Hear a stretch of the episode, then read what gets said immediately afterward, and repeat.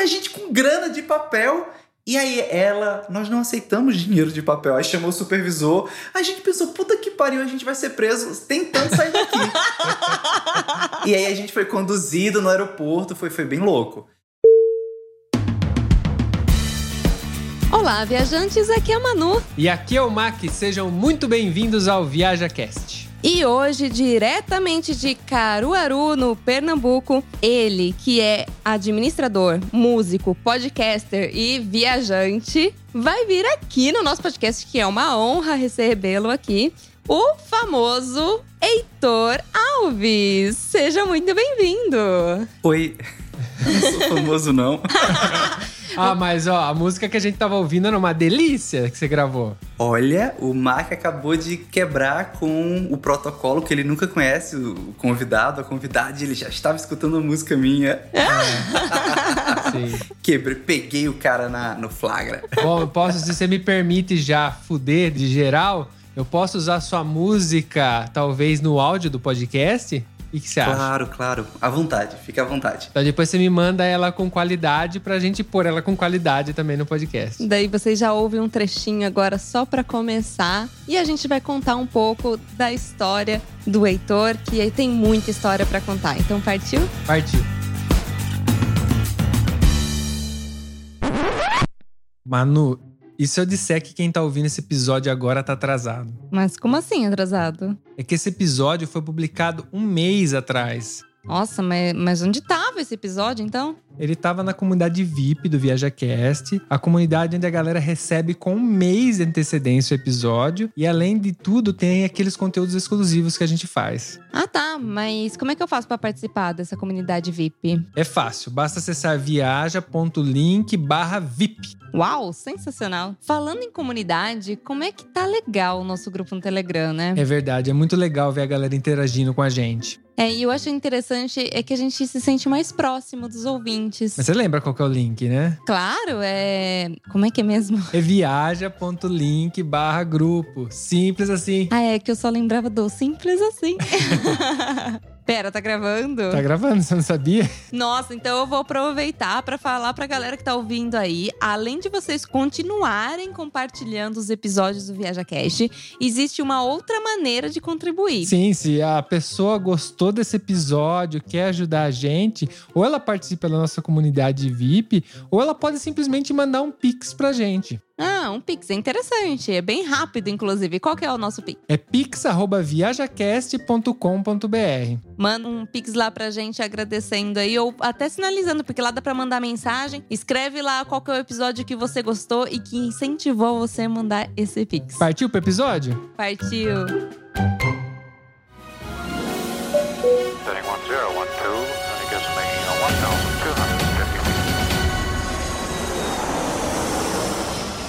Viaja Cast.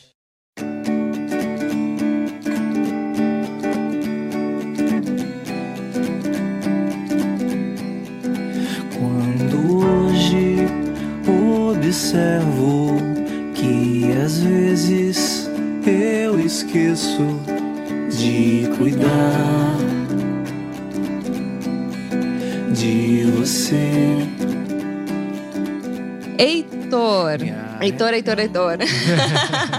Você que está acostumado aí a fazer a entrevista, conduzi-la, conversar com o pessoal no podcast Nômade, que é um podcast também muito legal. A gente ouviu aqui, você conduz muito bem a entrevista. Inclusive, a gente participou. A gente vai Verdade. deixar o link na descrição do podcast dele, da nossa participação, tudo. Nos sentimos muito à vontade, como se estivéssemos ali na casa dele, conversando, batendo um papo até bem descontraído, com uma pessoa curiosa, talvez. Você que tá para completar anos nesse mês de maio, no final do, do, do mês, é um bebê, né? Vou dizer, porque só 31 aninhos. Eu já vou deixar meus parabéns para você.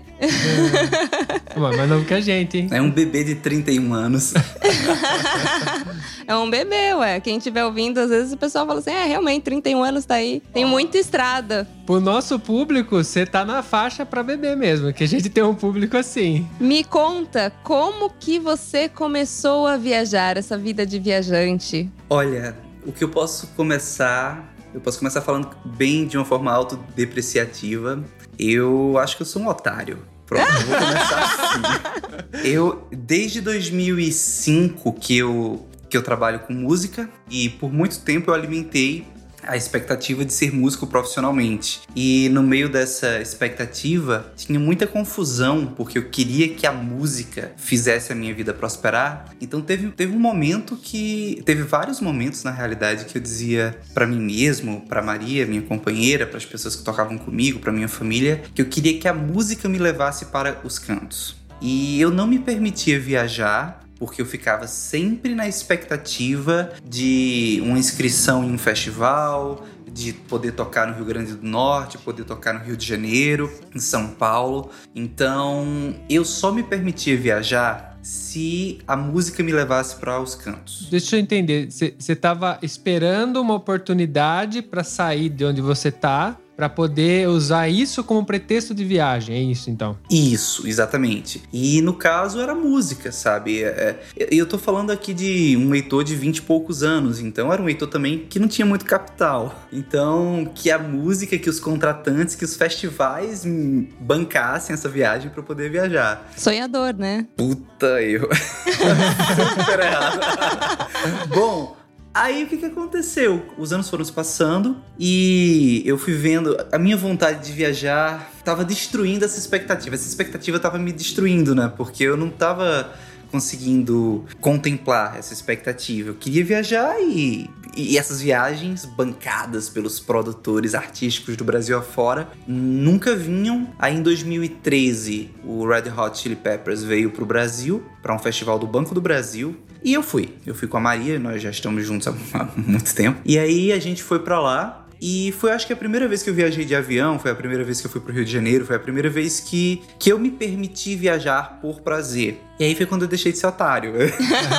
Mas você pensa que isso talvez seria uma autossabotagem? Porque eu, eu imagino assim, eu vejo por mim. Às vezes eu sei que em períodos da minha vida eu me autossabotava, querendo fazer uma coisa e colocava meio que um empecilho na frente, sabe? Nesse sentido assim, ah, se fizer assim eu vou, senão. Provavelmente, provavelmente. O que eu penso é o seguinte: que houve uma ruptura em 2018 de um Heitor que queria ganhar a vida financeiramente através do sonho da música. E essa ruptura foi o seguinte: eu acho que eu me dividi em dois. O Heitor que quer ganhar dinheiro e o Heitor que quer a música. Sabe? Quando eu separei o músico do mercenário, a minha vida mudou.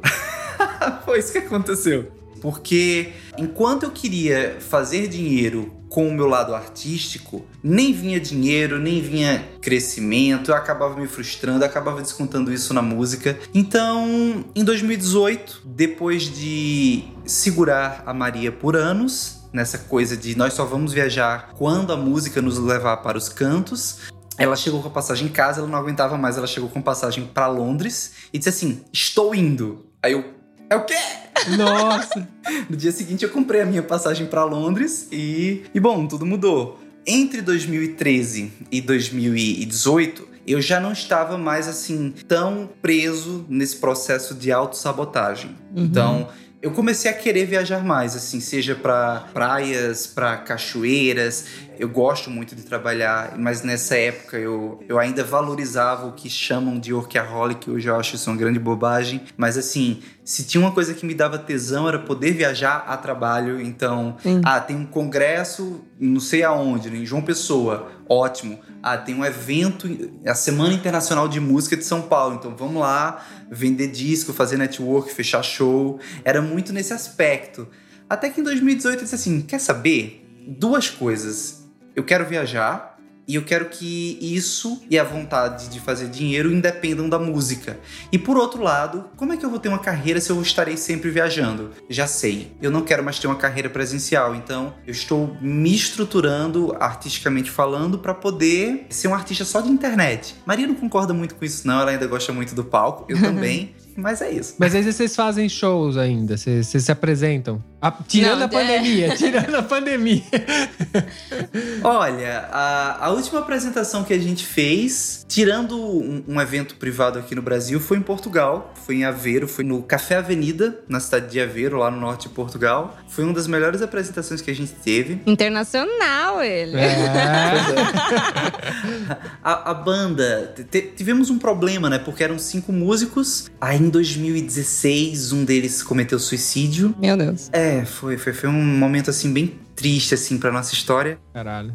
Eu já estava começando a perceber que todo mundo via que a gente na realidade era uma dupla, era o Heitor e a Maria e tinham outros músicos que tocavam com a gente, Uhum. mas eu insistia muito em ser uma banda. Aí depois que o nosso baixista faleceu, o baterista também foi estudar música em outra faculdade, se, se separou da banda.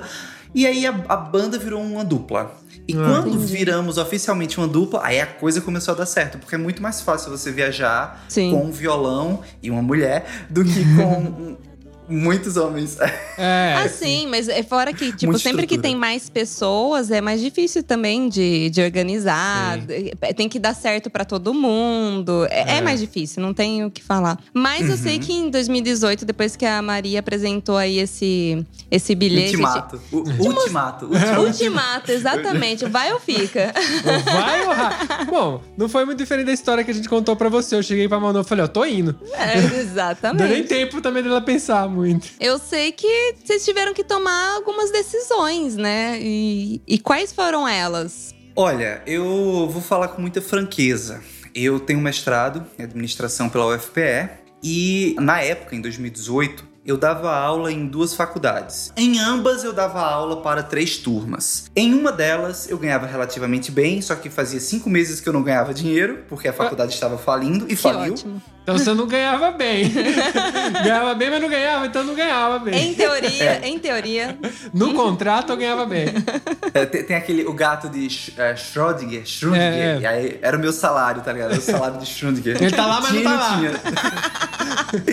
É, e por outro lado, a- na outra faculdade, aí sim, eu realmente ganhava muito pouco. Era um ambiente muito legal, eu adoro, até hoje eu gosto muito da, da minha coordenadora, mas não dava dinheiro, sabe? Tipo, eu, eu me via numa faculdade ganhando 840 reais e mais um vale-refeição aí de 100 reais. Eu ganhava arredondando 900 mil reais.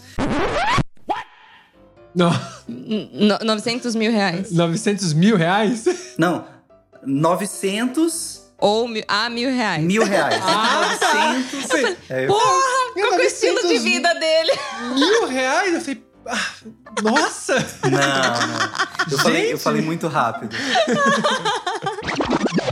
Pois é, eu ganhava entre 900 e mil reais Ah, pra dar aula pra três turmas, sabe? Eu ganhava, enfim, 300 e poucos reais por turma. É. E na outra faculdade eu ganhava 600 e poucos reais por turma, mas não ganhava.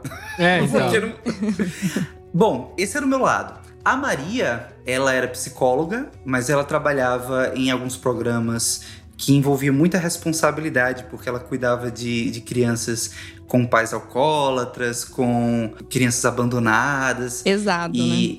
É, era um ambiente muito pesado e, e, e também o peso da responsabilidade de ter que estar acordando de madrugada para levar criança é, no hospital, criança esfaqueando outra criança, e aí Caralho. ela tendo que responder em delegacia. É assim.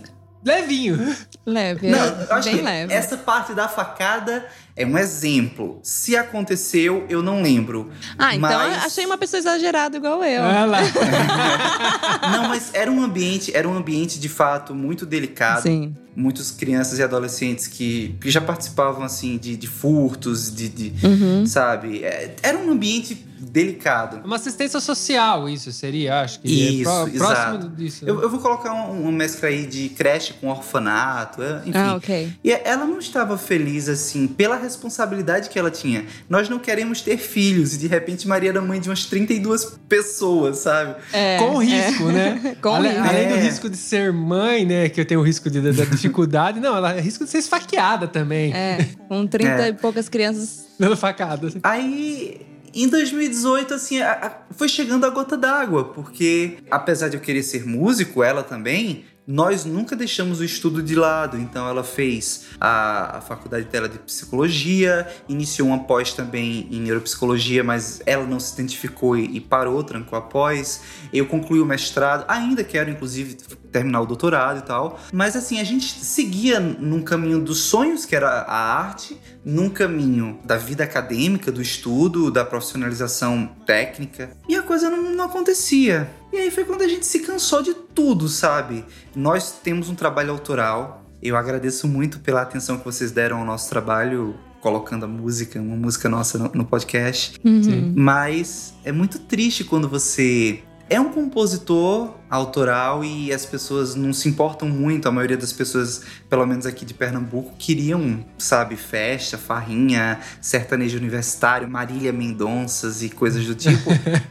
e compor, pra mim, é uma forma de me expressar. É uma Sim. forma de eu olhar alguma situação e, e é Heitor que tá falando ali. Então, quando as pessoas não valorizam aquilo, de certa forma, eu me sinto ignorado enquanto ser humano. Então, eu fui cansando em muitos aspectos artísticos, profissionais, e aí em 2018 a gente vendeu tudo que a gente tinha. Na loucura, fiz um, um Google Docs, um Google Form, e aí basicamente eu, eu mandei para um monte de gente. Eu tirava foto e dizia assim: aqui tá as coisas que a gente tem aqui estão os preços, e aí clique no que vocês querem. E, e- e eu, a gente vendeu tudo que a gente tinha em um mês, sabe? Nossa. Caralho. Sabe? E a gente tinha várias coisas, tinha fogão, tinha geladeira, tinha muita coisinha assim que a gente foi acumulando. Vendemos tudo. E foi um momento assim de muita dor, na verdade. Eu acho que não foi um, um, um- um passo que a gente se preparou pra fazer. É. Então, teve muito choro, sabe? E se despedir da família. E foi aquele clima de nunca mais nós nos veremos.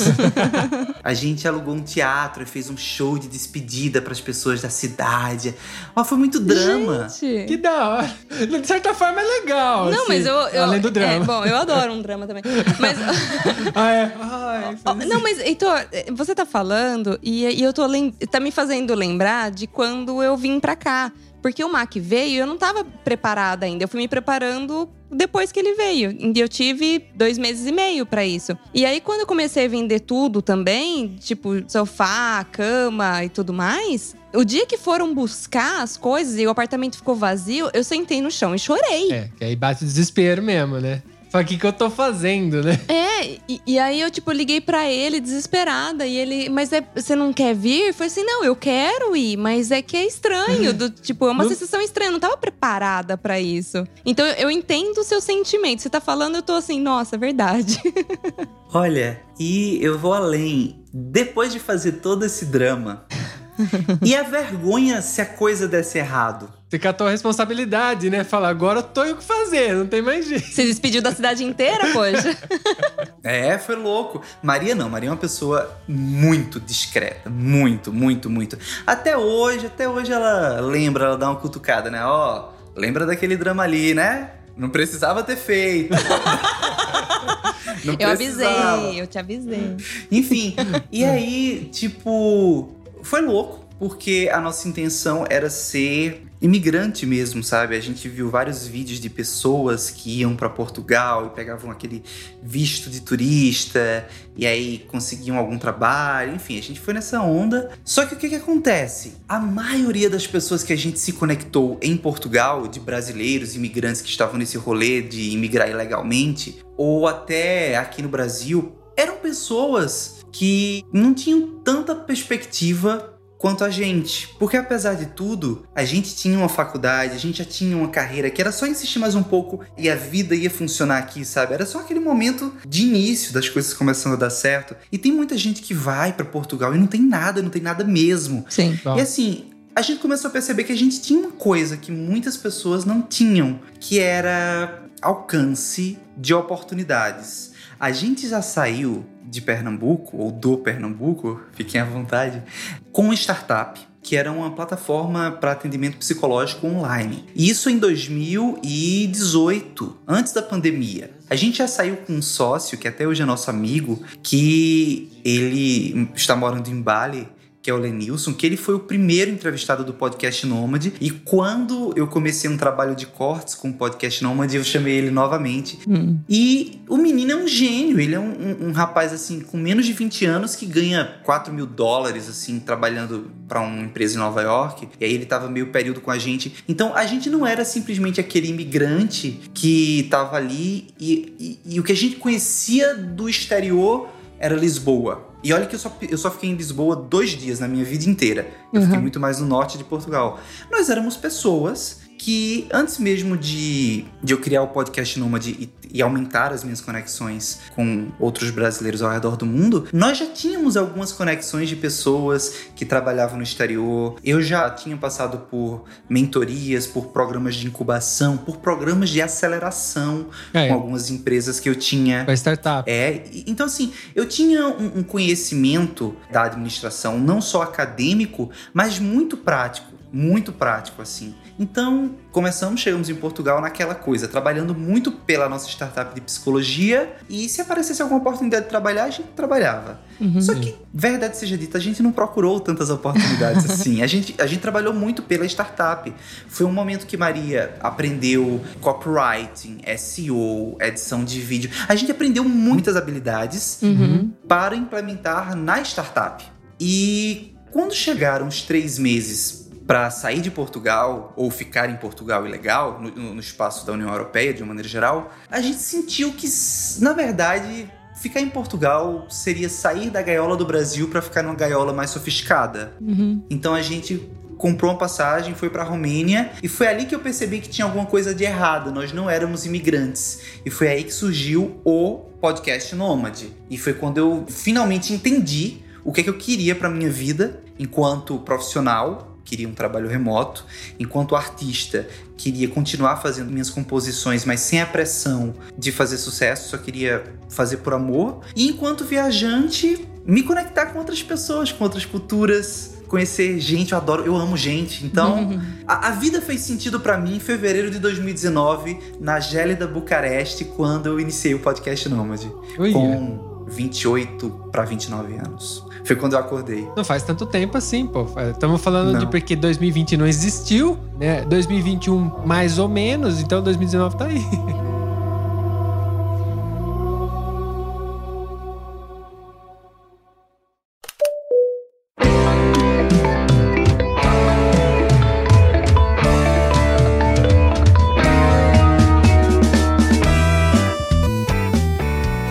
mas eu sei que nem tudo são flores e eu sei que só pra sair aí de Portugal pra Bucareste já, já foi Teve difícil. um perrenguinho. O que, que aconteceu que foi difícil sair? Olha, eu vou, eu vou falar aqui um caminhão de perrengues. Eu nunca tenho a oportunidade de falar dos meus perrengues, então vou, vou fazer uma metralhadora agora. Descarrega.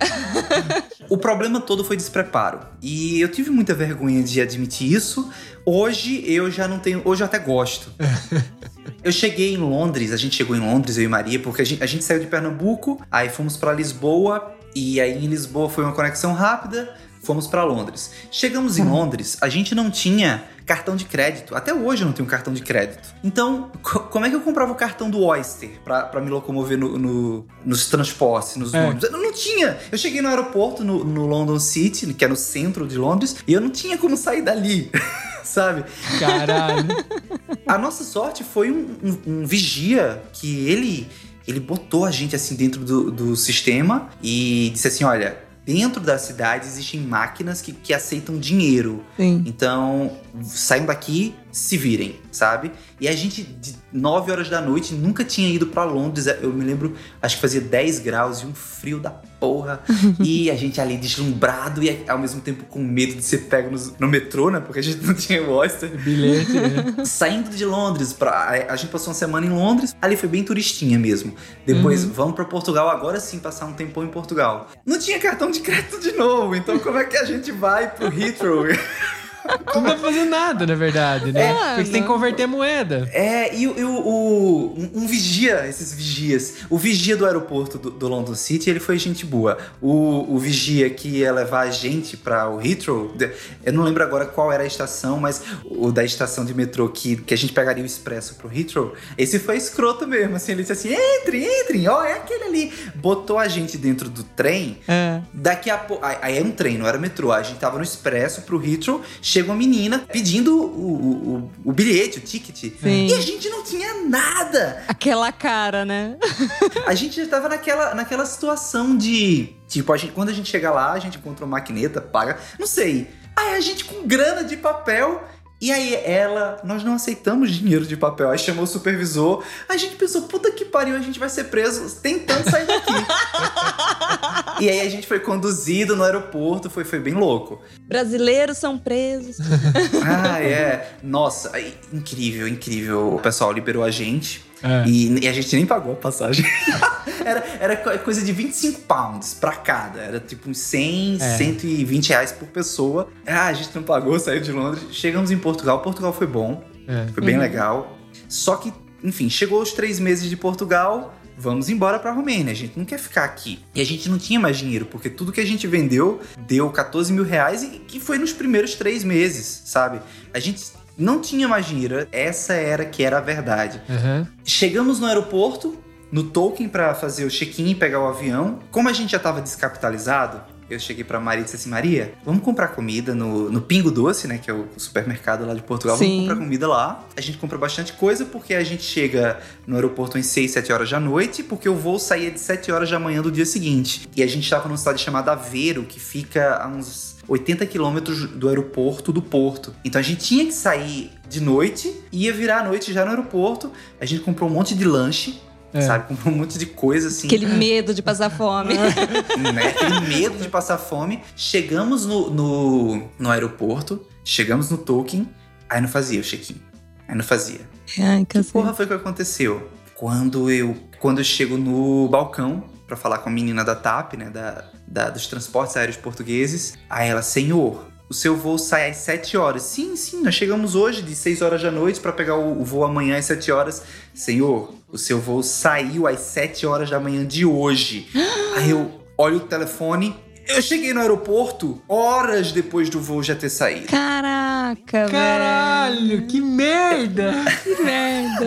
E, e pior é que tinha acontecido outra coisa, tipo, 10 dias antes. A gente tinha reservado um Airbnb em Bucareste. E, e- e eu não tinha visto o esquema do Airbnb. Ele pegava uma entrada e depois de cinco dias ele debitava o restante. Então eu, eu- eu vacilei naquilo. Eu achava que ia, que ia debitar com 15, 20 dias. Eu sei que no momento eu tinha a grana ou do Airbnb ou de comer. Isso em Portugal ainda. Peguei o Airbnb, peguei- reservei o Airbnb em Bucareste com o que tinha no saldo e fui comer, fui fazer a feira. Foi comer. Prioridades. Prioridades. É, priorizar. E a conta, a conta, ela ficou sem saldo de nada. Quando chegou a data do Airbnb debitar, não tinha dinheiro. E eu não vi, eu não vi as notificações. Então o Airbnb passou 15 dias. Ele fez uma tentativa, deu uma semana, fez outra na terceira. Quando ele não fez, ele Can- cancelou. cancelou. E a primeira parte do dinheiro desse depósito, desse Airbnb, era 100 euros. E eu perdi, eu perdi 100 euros no pé. Eu perdi a acomodação, eu já não tinha grana pra porra nenhuma. Tava indo pra Bucareste sem saber o que, que eu tava indo fazer, sem trabalho, sem nada. A startup nunca rodou. Daqui a pouco eu chego nessa parte. E cheguei no aeroporto, perdi o avião. A gente tava tão ferrado de grana. Não, dá pra perceber. Não, Dá, não, dá, não. vai. Depois dessa série aí. A lama não tava no joelho, tava no pescoço, né? gargalejando. Mas deixa eu só perguntar um negócio. Você tinha um violão na bolsa? Você tava levando um violão? Ainda teve isso.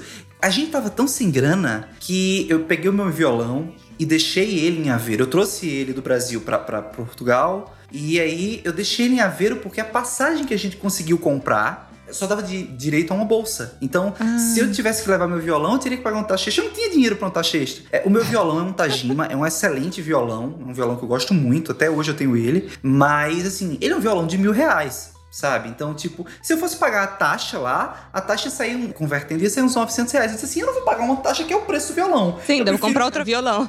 É, eu compro outro na Romênia, quando pintar grana e tal. Enfim, deixei o violão em Aveiro, com um amigo, que também falhou miseravelmente nesse rolê de imigração ilegal. Cara, você sabe que é super importante você contar isso, porque o que É. acontece? Você vai lá no tutorial do YouTube, de qualquer lugar, Dá tudo certo sempre. Dá tudo certo, é tudo maravilhoso, fotos maravilhosas, principalmente no Instagram. Instagram é mais perfeito ainda. Cara, ni- Eliezer. Eliezer me fudeu, Eliezer me fudeu. essa ah, que a é verdade. Mas você já acompanhava ele nessa época? Já. Ah, não, mas o Eliezer, ele, ele é um caso à parte, porque ele não tá nem aí pra nada. Ele vive com água, se deixar, né? Agora, agora que ele tá fino ultimamente, né? Ó, pra quem não sabe, antes de. Só pra dar um contexto, eu vou deixar aqui embaixo o link do YouTube dele, que é um cara que viaja no modo hardcore. Tá melhorando um pouquinho agora que ele tá namorando, mas ele é hardcore. Aliás, podia participar do nosso podcast. Aquelas. Eu chamei, não quis vir. Bom, aí o que, que aconteceu? Eu cheguei pra moça da TAP. Quando ela disse isso, a minha reação foi olhar pra ela e dizer assim: fudeu, eu só posso ficar aqui na Europa mais dois dias, eu vou ficar ilegal aqui. Nossa. Sem dinheiro.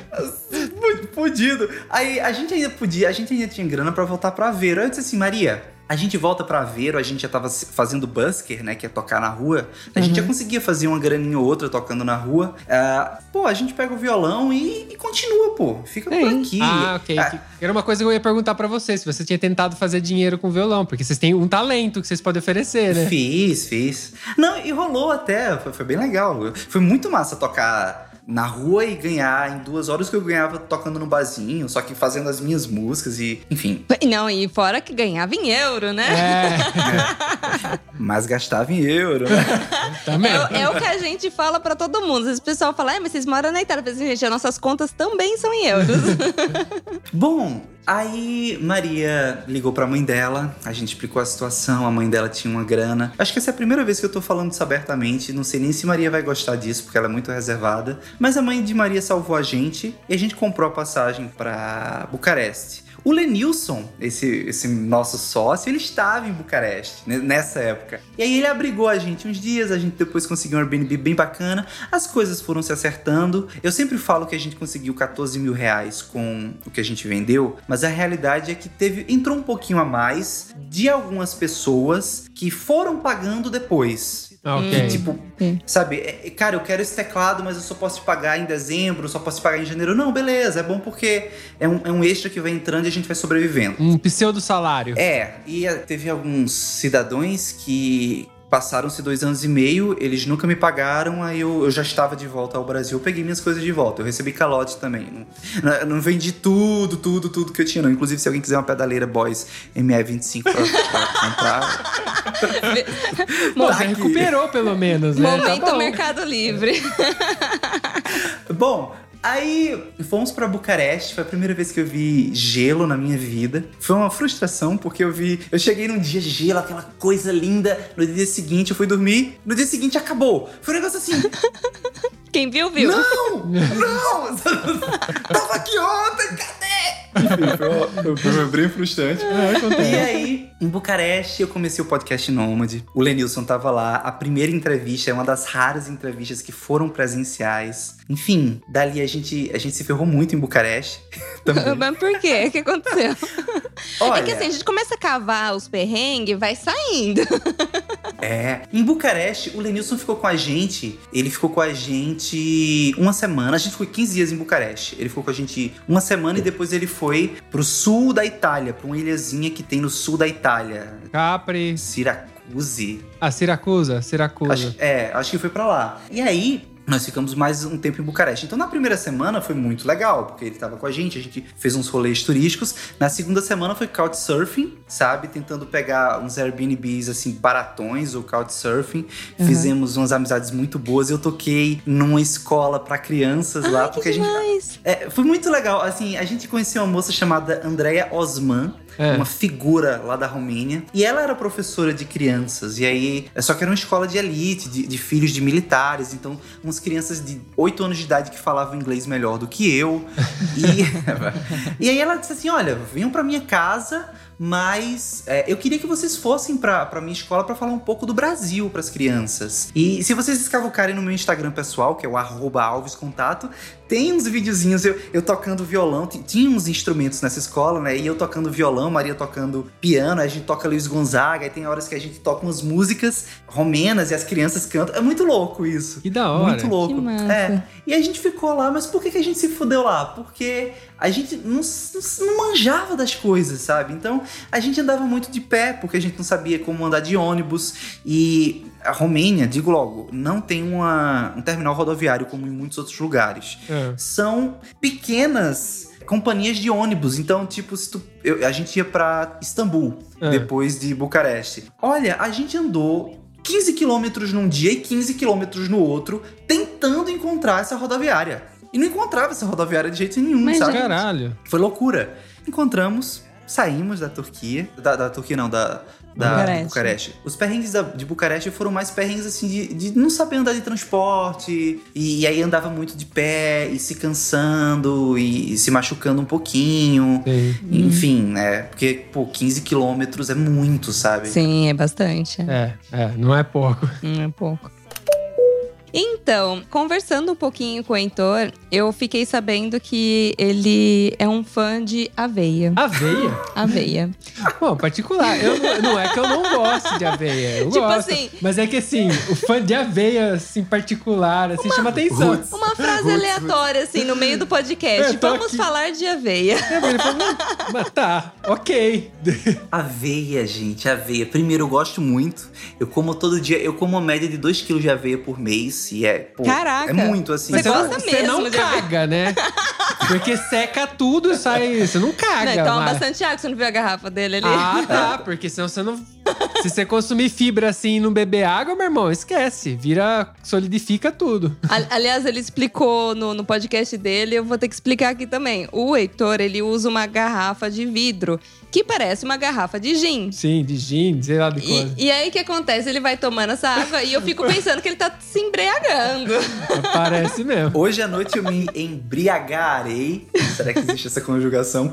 Com gin, é. Com gin, com Muito gin. bem. Eu beberei no futuro muito gin, hoje de noite. Bom, gente, o que que acontece? Eu saí de... Bu- Eu descobri esse lance da aveia em Bucareste, certo? E eu gosto muito, assim, foi- eu já comi uma coisinha ou outra. Minha mãe fazia papa de aveia quando eu morava com ela, mas era, era uma bosta. Desculpa, mãe.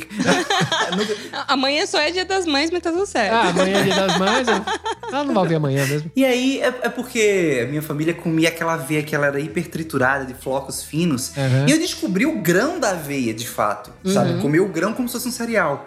E por outro lado, eu vou inclusive dizer isso agora. A minha maior frustração, a minha maior frustração com essa viagem toda foi ter ido para tantos lugares legais e ter experimentado pouquíssimo de outras culinárias. Ah, é? Porque eu não tinha grana pra comer um kebab. Então a minha grana, ela ia pra comida, sabe? Aí eu comprava aveia, porque era uma coisa prática, era uma coisa que. Eu, eu com pouco eu conseguia com- comprar muito e eu gosto, enfim. A Maria participava disso também? Odeia, nunca comeu. Maria do miojo. Um vivia de aveia. Outro e de o- miojo. É, e outro de miojo. Era. era... A curiosa história do casal Aveia e miojo. aveia e miojo. Bom, e o que, que aconteceu? A gente passou um tempão. Em Istambul foi muito bom. Istambul tem muita coisa boa pra falar. E depois a gente ainda passou um tempo na Bulgária. Na Bulgária foi onde eu mais comi aveia de fato. Tem muito, era muito barato. Eu tive um, um presente quando eu fiz 29 anos. É. Um grão de areia entrou entre um dente e outro. E eu senti aquele crack. Beleza Ai. normal. Pode ser uma pedrinha que tava ali nessa veia. A, a comida da, da Bulgária tem muita terra, sabe? Tem muita batata escura, os grãos de lá. Eu não sei, eu acho que não tem um processo de refinamento tão bom assim, sabe? Então Uhum. vem muita coisa da terra na, na comida, no- nos cereais. Eu pensei, é, pode ter sido uma pedrinha, enfim. Aí do nada o meu dente caiu. no, na- no prato de aveia. Maria tava levantando da cama. Isso é dia 31 de maio Mano. de 2019. Eu, eu tinha acabado de fazer ter 29 anos. Caralho. disse assim: Maria, Maria, Maria, Maria. Olha o presente que eu ganhei. É. E o pior É que a gente tava muito despreparado, a gente não sabia, mas a- o lance da vitamina D é muito pesado. E Maria começou a sentir muita dor, desde Istambul. Ela começou a sentir muita dor. Em Istambul a gente ficou três meses. Fez muitas amizades por lá, foi muito legal. Foi onde o podcast Nômade engatou mesmo, assim. É. Só que teve uns momentos que Maria não conseguia andar. A gente passou 15 dias com Maria na cama, sabe? E a gente, tipo, nem ficava em couchsurfing, mas a gente não pegava um Airbnb só pra gente, porque não tinha condição. Então a Aham. gente ficava. A gente ficava. Pegava tipo, um quarto. ah. Um quarto na casa de outra pessoa. Ah, Ah, tá. Foi, foi maravilhoso. Aí foi basicamente um mês em um bairro diferente em Istambul. A gente fez algumas amizades lá, de, de turcos mesmo. Uhum. Só que teve um momento já no final da, da nossa estadia pela Turquia que ela não conseguia andar. E a gente não sabia o que era, ela sentia dores horríveis. E, é- e assim, a grana sempre oscilando, né? Não tinha dinheiro pra nada que não fosse comida. Uhum. A gente foi pra Bulgária, pegamos um Airbnb na Bulgária muito barato, numa cidadezinha chamada Sunny Beach. Hum. É- Era muito barato, mas foram 42 dias que não teve internet, sabe? Como é que a gente tem uma startup que não dá dinheiro em um canto sem internet? É. Maria sem conseguir andar muitas vezes. Uma cidade de praia, Sunny Beach, Uhum. mas era uma cidade de praia que a gente pegou no final da primavera, então verão mesmo ainda não tinha começado, então tava muito frio e era uma Sim. cidade despreparada pro frio, porque era uma cidade de veraneio. Uhum. E o meu dente quebrou. Então, Tá merda. Nossa, tipo, os dois estavam Tá fudidaços, fudido né? mesmo, né? Muito, muito. A Nossa. história da aveia é uma relação de amor. Mas tem esse perrengue aí do grão de aveia que quebrou meu dente. E ali foi a gota d'água, sabe? Ali foi quando a gente disse assim: olha, é, vamos parar, tá na hora de voltar. A gente vai morrer, né? Não tá dando certo isso daí. A gente começou, à medida que eu conversava com outros nômades, outros viajantes, outros mochileiros, a gente foi entendendo coisas que a gente não sabia, sabe? A gente foi aprendendo coisas que a gente não imaginava. E, e a gente foi entendendo o, o quão despreparado a gente estava para aquele momento. Uhum. E aí o meu dente quebrou. É, então, como vocês descobriram que, que era falta de vitamina D? Vamos lá, a gente voltou pro Brasil. A gente, de Sunny Ah, Beach, a gente fez um rolê. Sabe, sabe esses rolês intermináveis de aeroporto? Não, eu ia perguntar só um negócio. O seu dente você resolveu lá também? Porque você tava sem um dente. Você tem que resolver isso também, né? Ah, e por conta desse perrengue todo, que estava quase desmanchando os dois, vamos juntar os pedaços que sobra e vamos levar esses pedaços pro Brasil. Foi isso? Atualmente eu converso muito com a Maria, né, que hoje é minha sócia na nossa empresa, pra no futuro a gente fornecer plano odontológico pra, pra galera que trabalha com a gente. Porque Trauma. Trauma, hashtag trauma. O dente foi a gota d'água, o dente foi a gota d'água. Então vamos voltar pro. Vamos voltar pro Brasil. Compramos um voo de Burgas com conexão em Londres, mais uma vez. Ah, Não em Londres, mas numa cidade em Luton, que é. Acho que é a região metropolitana de Londres. Sim. Burgas, Luton, Luton, Porto, Porto, Aveiro, Aveiro, Lisboa, Lisboa, Brasil. Foi esse rolê. Aquela eternidade, né, pra chegar. É.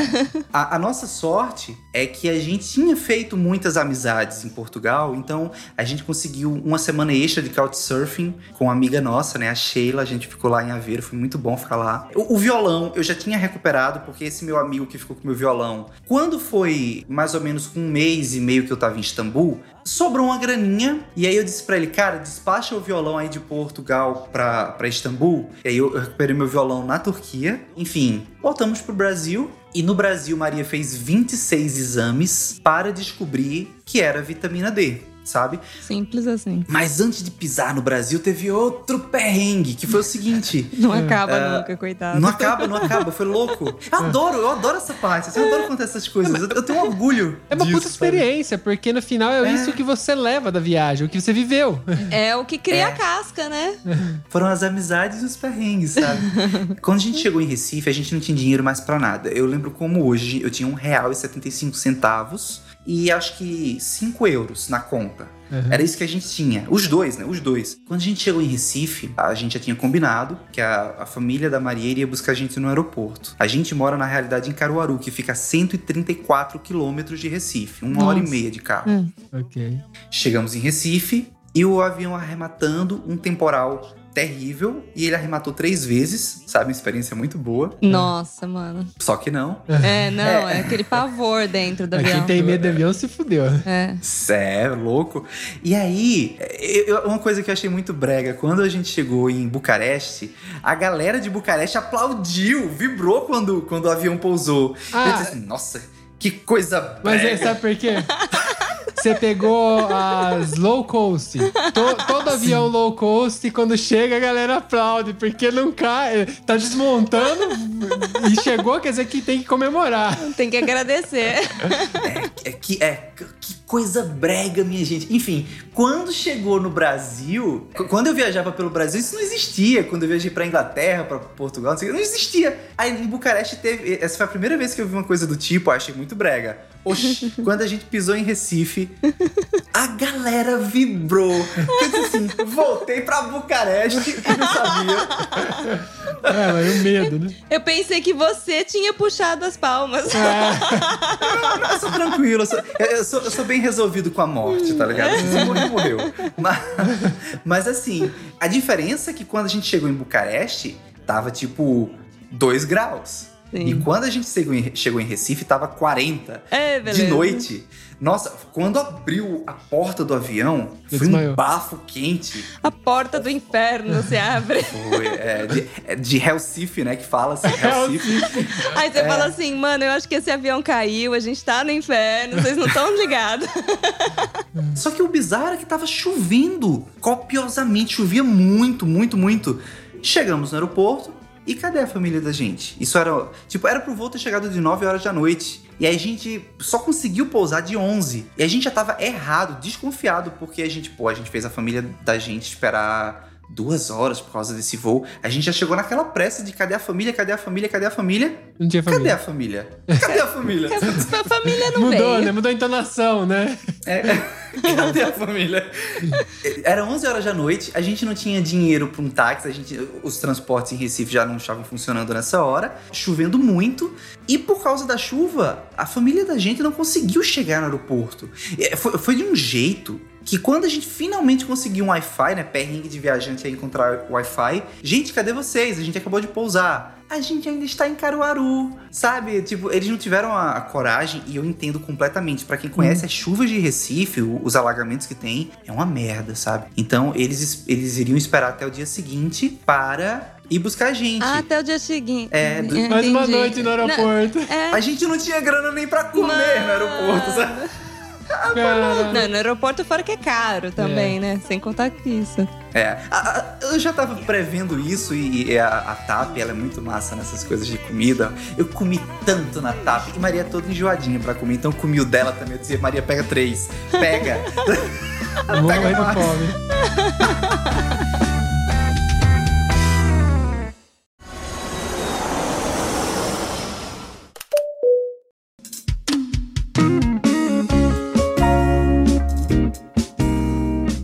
engraçado? Vocês falaram isso do, do morrer de fome e da casca.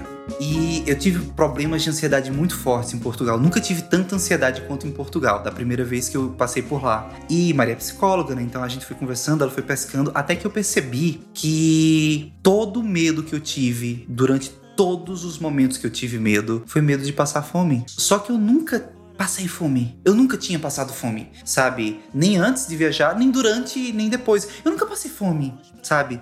De alguma forma eu via que a vida se virava. Às vezes caía uma grana de um amigo, às vezes era um cara que pagava um violão que eu tinha vendido, às vezes era uma família que mandava uma grana. Enfim, e aí a gente não fez dinheiro, a gente não conseguiu fazer dinheiro, assim, ter um trabalho, arranjar um, um trabalho remoto durante esse período que a gente estava fora. É, fora um, um outra graninha que pingava da startup, mas era muito pouco. Era tão pouco que o meu sócio dizia, mano, vai pagando o Airbnb aí, vai pagando a comida, sabe? É, e a gente ia se virando com um pouquinho que entrava. Enfim, voltamos pra Pernambuco. E a vergonha. É isso, é isso. E como é que a gente volta pra Pernambuco? Ai. Depois de ter feito aquele drama de que nunca mais é verdade. nós veríamos a família. Eu- É. Eu só consigo imaginar a cena lá do Chaves e volta o cão arrependido com as orelhas. Maria ficou pistola comigo por que eu fiz esse drama todo na, na, na despedida? Hum. Sabe? Ela ficava tipo, tu é foda, né, velho? Se tu tivesse calado a boca, a gente não tava passando por isso. Maria ficou constrangida. Eu fiquei constrangido, a gente ficou constrangido. Sim. A gente, por muito tempo, não queria voltar pro Brasil. Primeiro porque a Turquia. E eu concordo com, com o Will, que passou por aqui também pelo Viaja. Turquia é o melhor canto do mundo, sabe? As pessoas receberam a gente. A Turquia foi o grande prolongador da nossa viagem. Uhum. E o segundo prolongador foi a vergonha. Porque a gente se, se sentiria fracassado. Então, É. quando você falou comigo no- nos bastidores hoje, eu fiquei pensando sobre o que você falou dessa questão da vergonha, né? Quando eu vim, muitas pessoas falaram: "Ah, você é louca, você tá ainda, você nem tem muito tempo com essa pessoa e tudo mais". E aí eu peguei e falei assim: "Meu, no máximo eu vou viajar até a Itália e eu volto, tipo, é mais um lugar que eu conheci". Mas eu já tinha isso na minha cabeça, do tipo, se não der certo, eu volto, né? E aí é, é muito interessante isso, porque como vocês depositaram tanta expectativa nessa mudança de vida de vocês, era muito complicado, porque vocês não chegaram a pensar na hipótese de dar errado e ter que voltar, né? Nunca houve essa hipótese. Que você falou uma coisa que eu passei também quando eu fui pro Ushuaia sozinho, essa questão que depois você para pra reparar que todos os seus problemas são psicológicos, né? Você falou de não passar fome, não passei fome no momento. Eu também enfrentei um perrengue que tava só na minha cabeça. No final, nada aconteceu. Eu, tipo assim, era eu contra eu mesmo. E isso é uma realidade de, de viajantes que você só aprende com, com a experiência. E você dizer, talvez, que o retorno ser um fracasso é parte, eu vejo como parte também do confronto psicológico, porque não foi um fracasso, meu irmão. Olha o que você fez. Você se virou, você foi lá sozinho. E que nem eu falo pra Manu direto aqui. Olha pro lado. Olha quem fez o que a gente tá fazendo. São pouquíssimos. Então, tipo, a gente tem que se orgulhar em vez de achar que às vezes a gente é fracassado. Na verdade, não, você é foda, porque você fez uma coisa que quem tá ouvindo a gente aqui às vezes tem vontade de fazer e não tá fazendo. Entendeu? Então, tipo, se- se- você acaba estando num lugar que você. Pô, você tá num lugar privilegiado até, né? Eu, esses dias, mostrei pra minha mãe um prazer que eu tenho muito aqui, que é ficar assistindo vídeos de Walking City, né? As pessoas que ficam andando pela cidade. Eu tava mostrando Tóquio pra ela. Viciei minha mãe. né? Agora conhece Tóquio, Shibuya, Okinawa, enfim. E aí eu mostrei Istambul pra ela. Disse, ó mãe, passei por aqui, ó, a Galata tal, eu passei por ali, para lá. E disse, olha, a, a coisa que eu mais tinha arrependimento foi não ter conseguido comer comidas é, de outros países, né? Eu disse pra ela que, apesar de tudo, eu tava fazendo nada, né? Assim, eu tava fora, mas eu tava fazendo nada. Aí ela olhou pra mim e disse assim, menino, tu tava fazendo nada em Istambul. É. É o famoso. Você prefere chorar em casa ou chorar em Paris, né? Que, que essa fala. É, pois é, gente, pois é.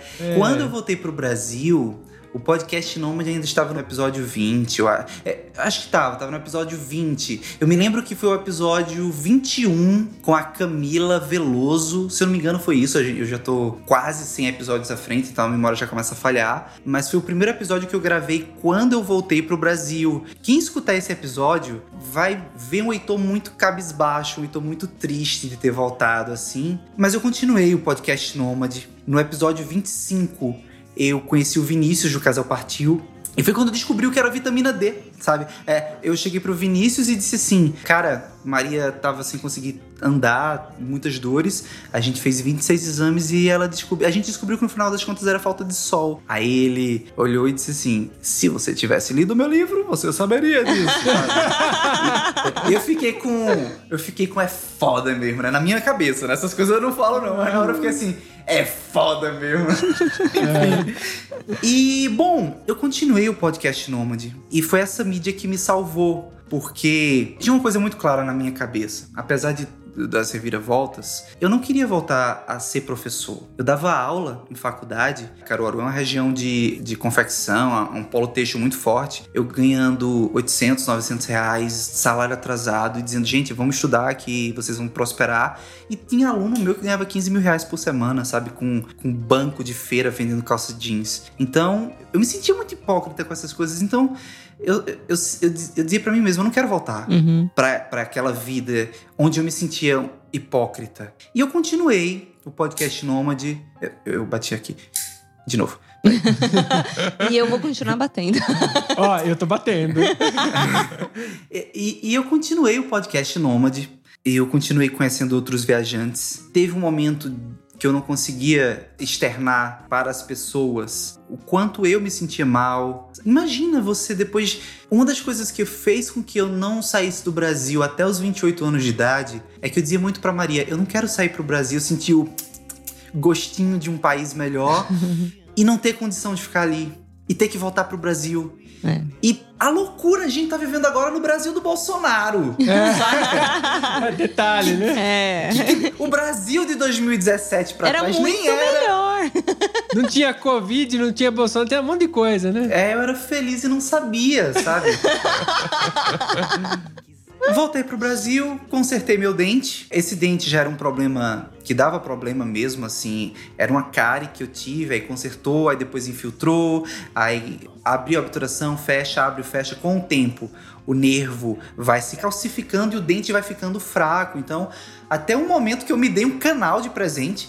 Eu fiz um canal, tô, tô Deu feliz de agora. presente um canal. Não, mas aí É. você você teve que. Mas só o canal resolveu porque eu tive Resolveu, reabsorção resolveu. de raiz e eu tenho um dente falso na boca justamente por por coisa, uma coisa parecida. É, não, o meu resolveu. Enfim, consertamos o dente, consertamos o corpo de Maria, né? Com muita fisioterapia. É, Depois a gente começou a academia, os dois. Ela finalmente. Eu sempre fui mais ligado em caminhar, em me exercitar. Ela não queria, ela é bem preguiçosa. Ela bateu os 31 anos, né? Ela é um pouco mais velha do que eu. E aí ela disse assim: É, tem que me exercitar, senão eu vou morrer. É, Começou. não, e os 30 bate com força. Todo mundo me falava. Depois dos 30, só.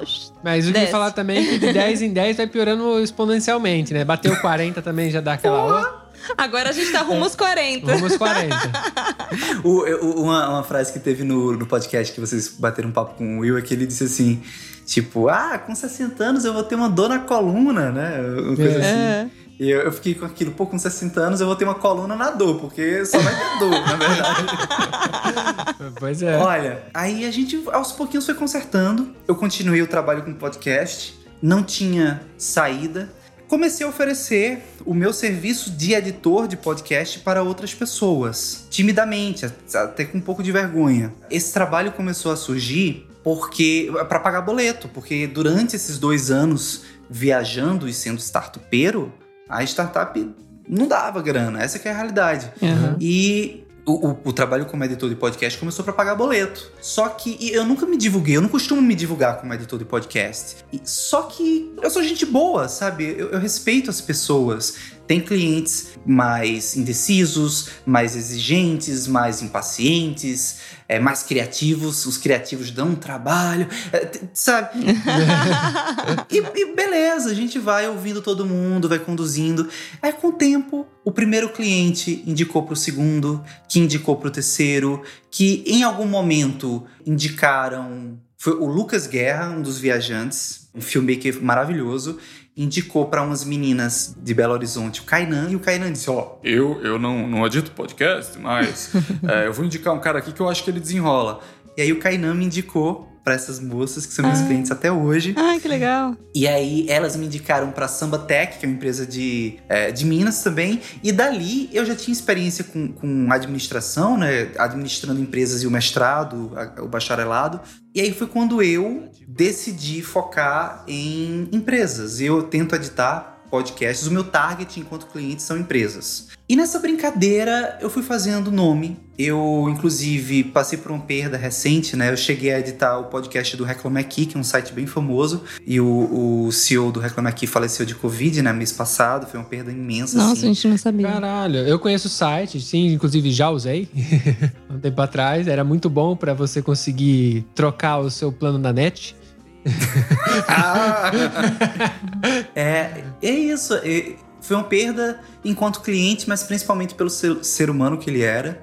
E bom, o que, que aconteceu? Nessa brincadeira, eu comecei a ter clientes em Portugal, comecei a ter clientes na Tailândia. Uia. E um vai indicando pro outro. É, eu já tenho alguns clientes em euro, já ganho até uma quantia boa em euro. Se eu ganhasse isso na época que eu tava viajando por aí, talvez eu não tivesse no Brasil Você não tinha voltado. hoje, não. É, mas agora você tem a oportunidade de devagarinho e sair. Quando, né, quando eles aceitarem os brasileiros no outro lugar, É, obviamente. sim. Obviamente. E, e, cara, a, a coisa foi ficando. foi crescendo. No boca a boca. Eu não costumo me divulgar. E aí o que, que aconteceu? A gente começou a trabalhar com uma empresa de São Paulo chamada Voz e Conteúdo. E aí a gente assumiu alguns podcasts deles também, eh, com a galera do Empreenda Cast. Aí depois agora tem outro cliente grande que apareceu. E, e- em resumo, eu voltei pro Brasil. Na época que eu voltei pro Brasil, eu ganhava 340 reais do meu primeiro cliente, fazendo entre 4 a 6 podcasts por mês. O meu preço hoje não é esse. E, é, Que fique bem claro. que fique bem claro. É, e, e, cara, eles são meus amigos, assim. Eu, eu vou fazendo amizade com as pessoas com quem eu vou trabalhando e esse negócio foi crescendo. E, cara, nessa brincadeira hoje, eu, eu sou cinco. Porque no momento tem o Alisson, tem a Maria, tem o Vitor e tem a Milena junto comigo. A gente tem editado uma média de 40 episódios de podcast por semana, fora YouTube, fora vídeos legendados. A gente tá fazendo muito mais coisa. Enfim, eu voltei ganhando 340 reais por mês. Porra, hoje eu consegui dar emprego pra mais cinco pessoas. E- Eu e mais quatro. Sabe? Sim. Se encontrou. Loucura, Encontra- loucura. Eu não, não Não, e- esperava que isso fosse acontecer nunca. E olha que louco, né? Uma viagem que você a início tinha vergonha, gerou tudo isso pra você, porque eu acho assim que nada é à toa, assim, a gente acaba aprendendo muita coisa, mesmo que na hora o perrengue dá muita raiva, dá vontade de chorar. Não, a gente chora, não dá vontade, a gente chora. A, a gente Chora. acha que vai acabar tudo, do tipo, o sonho que acabou, sendo que. Tipo, se você continuar vivendo, o sonho pode continuar existindo. E, e, assim, mas na hora é aquele drama mesmo, que você comentou antes. Ele levou pra um outro nível, né? É, Ele- levou, ele, ele chamou levou. a cidade. Galera, vem aí que eu quero fazer um dramão. Não, a- depois disso, eu passo meu, o meu mastro de exagerada pra você, tá? Perdi a posse. E- mas o que eu acho interessante, tipo, é o quanto que tem de aprendizado nisso. E às vezes a gente fica com vergonha de tudo isso. E quando você falou pra mim, ah, não, mas eu tinha vergonha, eu nunca falei disso pra ninguém, eu dei muito mais palanque pra viagem dos outros do que pra minha mesmo. E a sua viagem tem muito que acrescentar. É rica, tipo, de, de informação, coisas que, tipo, de repente alguém que tá ouvindo agora não precisa ler o livro lá pra saber que, que a vitamina D Ou se alguém às vezes tá ouvindo na estrada e tá passando por um perrengue, mostra também a força que você pode ter e conseguir chegar em outro lugar, tá ligado? E que isso vai te levar a algum lugar. A vida te leva a algum lugar, se você tiver em movimento, né? Então, Exato. a única coisa que eu tenho que dizer pra você, não se envergonhe da sua história. Sua história é linda. É bem da hora. Você teve coragem de vender tudo e partir ir atrás do seu sonho, que não acabou ainda, entendeu? Tipo, você ainda tem Tá, tá começando, na verdade. Porra, É- meu, o cara tá fazendo 31 anos ainda. Tipo, tem muita chance ainda pra. Muita estrada ainda pra percorrer. E pra fechar aí esse podcast, que a gente já tá há uma hora já aqui, Já, já passou de uma hora. eu gostaria de falar qual que é o próximo passo, qual que é o próximo sonho. Olha, gente, primeiro eu quero agradecer a vocês. Quero agradecer também ao editor desse episódio. Eu tentei falar muito, até pra dar menos trabalho pra ele, né? Assim, acho que eu- ele vai ter grandes blocos com eu falando. Então, um abraço aí, editor. É de editor pra editor. É, sei, sei dos teus perrengues, cara. Ah, o Rubens, é o Rubens, Olha. ele é muito gente boa. Pô, um abraço, cara. Olha, gente, eu. Eu tô muito feliz mesmo, assim, com esse momento. E acho que eu nunca falei tão abertamente dessa situação. Tô até pensando nas tretas, né? Porque Maria não gosta de ser muito aberta nas coisas, não. Tô até pensando nas tretas que eu vou ter com ela aqui. É. Mas enfim, é tudo verdade. O próximo passo é o seguinte, gente: é crescer mais com a Fono House, que é a minha empresa de edição de podcast, porque hoje já não sou mais só eu. Hoje somos cinco. Talvez eu coloque mais uma pessoa logo. Eu comecei editando, depois eu ensinei a Maria a editar áudio e vídeo. Depois eu trouxe o meu irmão, o Vitor, e hoje eu já passei 90% dos clientes para ele. Eu tenho só os clientes mais criativos. trouxe outra pessoa pro vídeo, que foi a Alisson, trouxe uma pessoa nova para as legendas de vídeos e tudo mais, que é a Milena. E no momento, a minha vida se resume a, a me preparar para viajar novamente. E graças a a ter virado de chave em 2018, ter me exposto a uma situação inusitada, fez com que eu me movesse como eu nunca me movi e as coisas foram fluindo. Eu não imaginava que eu iria viver de podcast, eu queria inicialmente um startup, sabe? Mas a vida vai pesando e hoje eu sou uma pessoa muito mais aberta às oportunidades que a vida me traz e não ao que eu gostaria de receber. E nessa brincadeira, eu vivo me preparando para viagem. Assim, eu tô terminando de pagar um intercâmbio para Irlanda, eu tô com passagem para Tailândia comprada já comprando computador melhor, comprando a câmera que eu queria ter e nunca tive, comprando o gravador que eu queria ter e nunca tive, dando uma oportunidade para minha família. Eu tô para lançar o livro, né? Eu resumi os primeiros 50 episódios do podcast Nômade em um livro que eu chamei de Nômadesfera, hum. que é tipo podosfera, né? Comunidade ah, para nômades. Agora eu entendi por que você mudou o nome. É, é, agora tudo faz sentido. eu, eu também, com a Maria, nós agora em maio vamos terminar o nosso segundo disco, então agora pro final de pro segundo semestre a gente vai estar tá trabalhando mais esse lado artístico. E no final das contas, a minha vida tá muito acelerada, mas eu acho que dessa vez eu, eu, eu, estou acelerado e um pouco mais orientado do que eu estava em 2018. Então eu acho que eu vou continuar viajando, vou passar um tempo na, na Irlanda, no Reino Unido para otimizar o inglês, Sudeste Asiático e ao mesmo tempo sempre com essa mentalidade de trabalho remoto. Eu quero proporcionar para as pessoas que estão junto comigo esse estilo de vida se elas assim desejarem. Então eu quero pagar bem todo mundo que trabalha comigo para se a galera quiser viajar também, vamos viajar. Uhum. É tanta coisa uhum. que eu não consigo nem resumir, mas é isso. E continuar, é continuar... move on. Exato, é isso. Bom, só um detalhe, não esquece o cartão de crédito, tá? Ah, é importante. por favor. Leva um cartão pois é, ainda, ainda não tenho cartão de crédito, ainda não tenho. Pega um pré-pago. Um pré-pago para não ter cartão de crédito, pelo menos resolve o seu problema. Eu tenho, na verdade, um cartão de crédito pré-pago do Activo Bank, né, lá de Portugal, mas eu não uso, assim, eu, de forma nenhuma. E isso é uma coisa que eu quero ter, porque cartão de crédito dá milha, né? E aí você pode ficar Exatamente. pegando os Airbnbs e tal e ganhando milha para viajar. Então, é uma meta aí. É mais uma das coisas que eu não me preparei que eu quero me preparar. Boa. Pra voltar a viajar. Mas não fica se preparando muito, não. não é. Chega uma hora que vai, só vai, porque tem muita coisa. Você já viu que tem muita coisa que a gente aprende na estrada. É.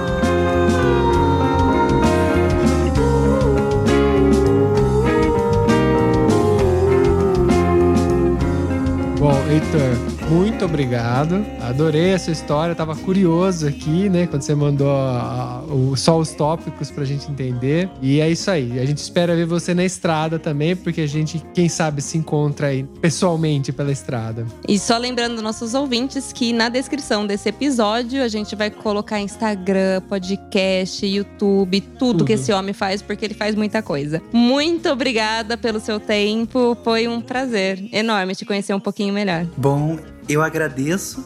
E, pessoal, eu também entrevistei o Mac e a Manu, então tem um podcast nômade com eles também, os bastidores do Viaja Cast. Então vamos lá ouvir também. Tá, vai estar tá na descrição também.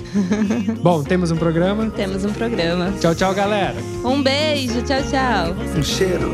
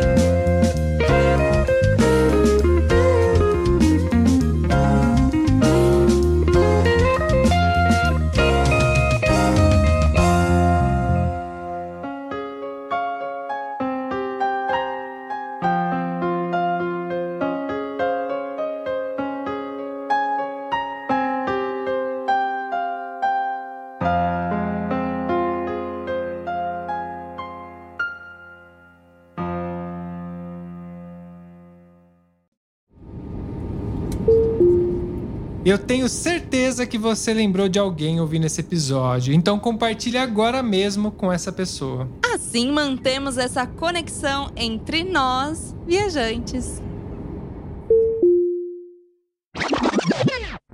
E próximo passo.